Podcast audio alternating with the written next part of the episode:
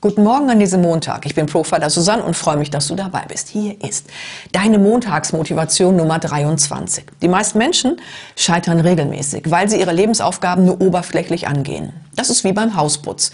Wenn du nicht grundsätzlich gründlich aufräumst, lebst du halt im Chaos. Das mag an der Oberfläche noch organisiert aussehen, aber sobald man eine Schranktür aufmacht, kommen einem Chaos Muff und Staub entgegen. Wer will so leben?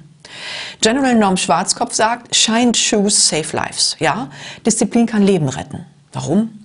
Nun, wer sich grundsätzlich organisiert, der schafft das auch unter Beschuss. Und es ist nicht zu leugnen, dass Generäle schon im Vorhinein wissen, wer sterben wird. Das sind die, die undiszipliniert sind. Denn die gehen in der Hitze des Gefechtes gnadenlos unter, halten dem Druck nicht stand, verzetteln sich im Chaos. Ich frage dich, was willst du?